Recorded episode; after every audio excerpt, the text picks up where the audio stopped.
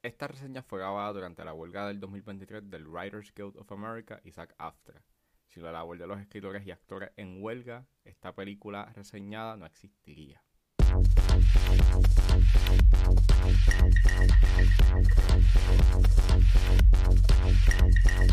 Damas y caballeros, bienvenidos a 10 a 15, un podcast de sala de películas y series en un lapso de 10 a 15 minutos. Yo soy Ángel y en este episodio doble tanda voy a estar hablando de Circus Maximus y de The Pope's Exorcist. Circus Maximus está disponible en YouTube, mientras que The Pope's Exorcist está disponible en Netflix. Así que setback, relax, que 10 a 15 acaba de comenzar.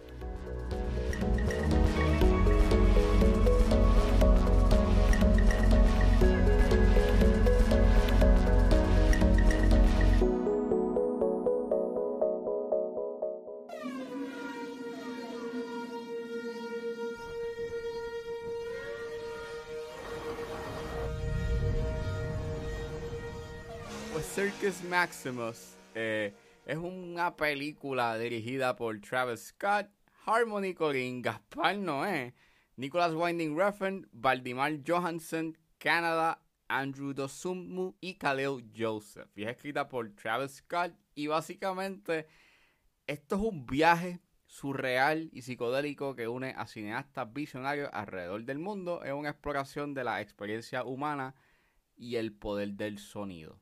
Disclaimer, hay una secuencia donde se manifiestan luces a rápida sucesión eh, con cortes rápidos que si eres una persona fotosensible, pues sugiero discreción. Había visto este eh, en las redes que Travis Scott había hecho una película sorpresa eh, con donde involucraba a Harmony Corinne, a Gaspar Noé y a Nicholas Winding Refn. Y me pompió ver a esos tres directores, o por lo menos el nombre de esos tres directores en este proyecto. Yo no soy eh, un fan del trabajo de Travis Scott, de su música, excepto eh, la canción que hizo para Tenet, The Plan.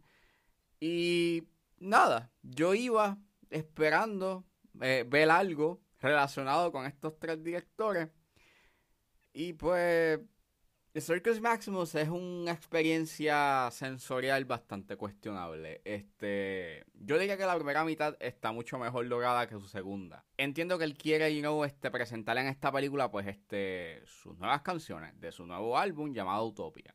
Y pues, yo pensaba que se iba a ir por esa misma ruta que se fue Halsey con su película If I Can Have Love, I Want Power, pues que sí está presentando como que estas canciones pero por lo menos le está dando un cierto tipo de narrativa a esas canciones y se siente como una experiencia cinematográfica. Este. En Circus Maximus, en cierta forma, sí. Al principio da una idea o, promete ser una experiencia y una narrativa bastante intrigante.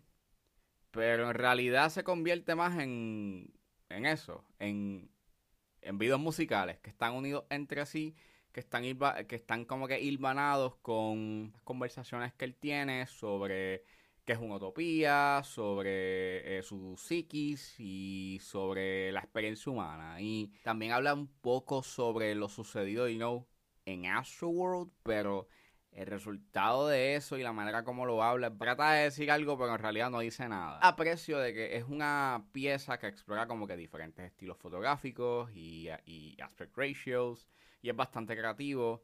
Este, al igual que pues, cuando tengas estas secuencias con eh, Gaspar Noé y Nicolas Winding Refn, en realidad son dos secuencias que sí se destacan bastante porque pues tienen esa identidad visual y ese lenguaje que ellos pues han, han, construido a lo largo de su filmografía y, el resultado es bastante cool. Y claro la música que está detrás even though no es que yo eh, conozca mucho you know, de, de su trabajo musical pues las canciones que acompañan you know, los visuales están cool.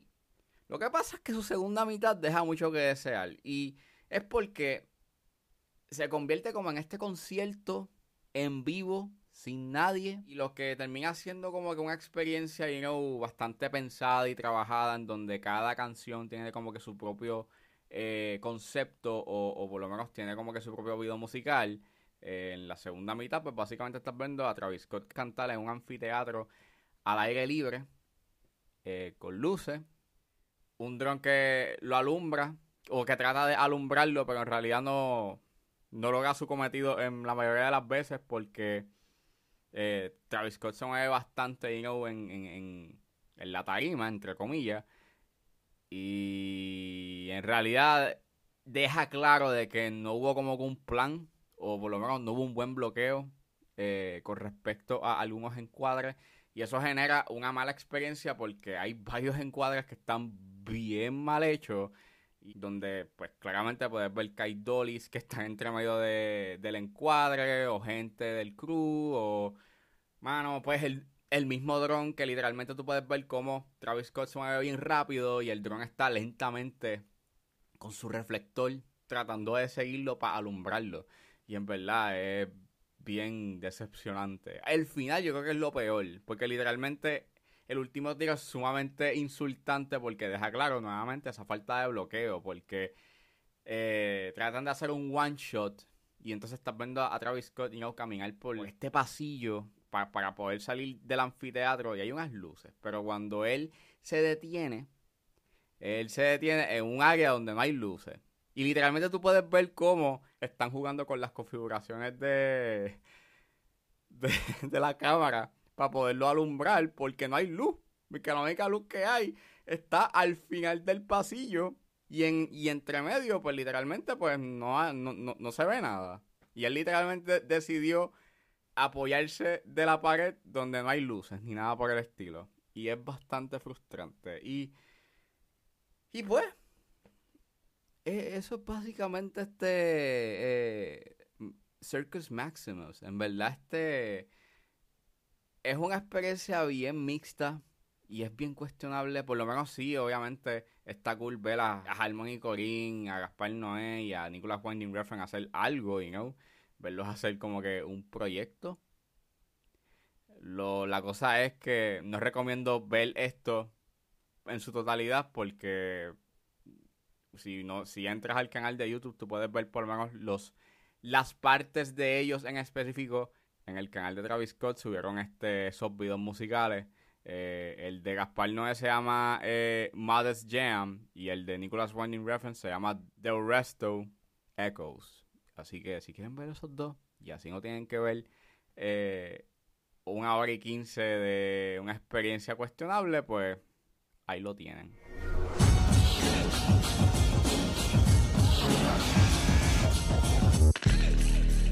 Y saliendo de Circus Maximus, ahora vamos a hablar de The Pope's Exorcist, que está disponible en Netflix. Father Gabriele Amort On the night of June 4th, you performed an exorcism. That was not an exorcism.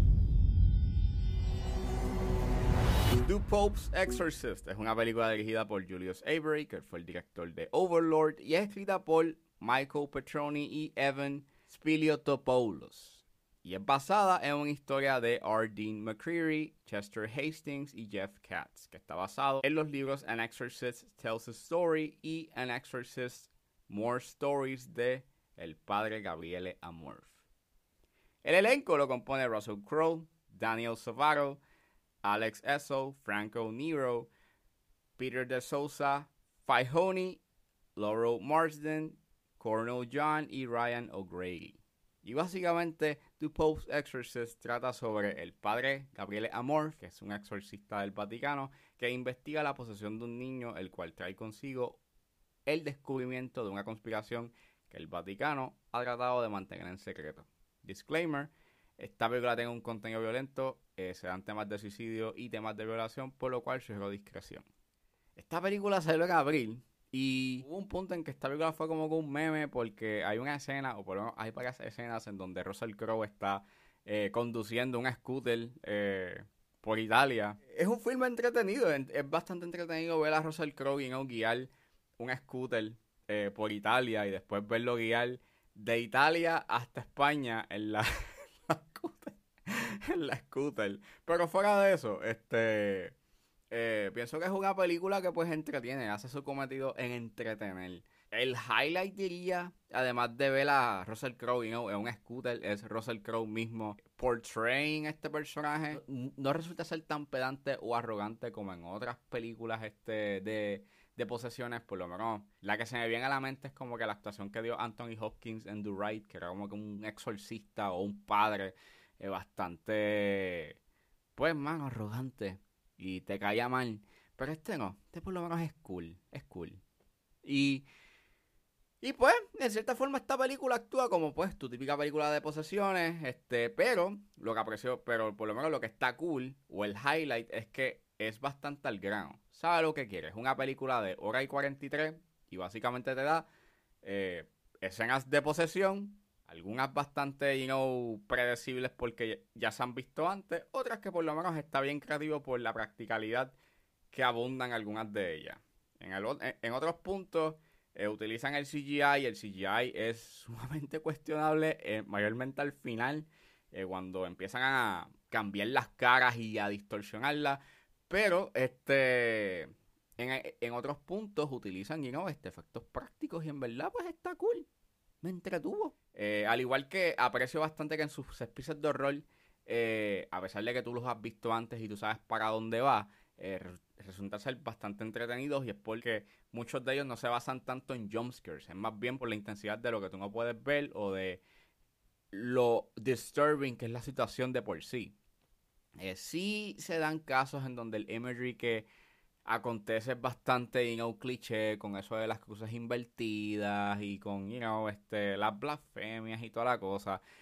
Pero eh, tienes este, a las personas poseídas, pues nada, eh, actuando poseído y si hacen cosas y si hacen cosas sobrenaturales pero no llegan a ese nivel exagerado o ese nivel de ah claro tienes que tener esto porque wow es sumamente impresionante pero desde que lo hizo el exorcista hace 50 años atrás pues en verdad no, no resulta impresionante. Encuentro cool de que por lo menos la película tiene un awareness de las controversias del Vaticano like no le está tratando de pasar la mano eh, a, a la institución aunque eso sí, al final como que resulta un tanto neutro, pero por lo menos cool de que está aware, está consciente de, lo problemático que es la institución. Pero fuera de eso, no me molestó The Post Exorcist. Es una película que por lo menos hace, hace su cometido de, de entretener y, y nada. Si estás puesto para ver una película de posesiones y a pesar de que lo que trae a la mesa es un tanto predecible porque pues ya a este punto se ha hecho todo lo, se ha hecho todo lo que se puede hacer en tus películas de posesiones, pues por lo menos esta tiene un cierto tipo de personalidad gracias a la actuación de Russell Crowe y, gracias por esas escenas de Russell Crowe guiando eh, su scooter con su maleta. pero, fuera de, pero fuera de eso, este, nada, es una película que es eso. Son, es una hora y 43 que por lo menos cumple en su departamento de causar un cierto tipo de, de, emoción con sus secuencias de horror, que aunque no traen nada nuevo a la mesa, por lo menos entretienen. My faith does not require defense.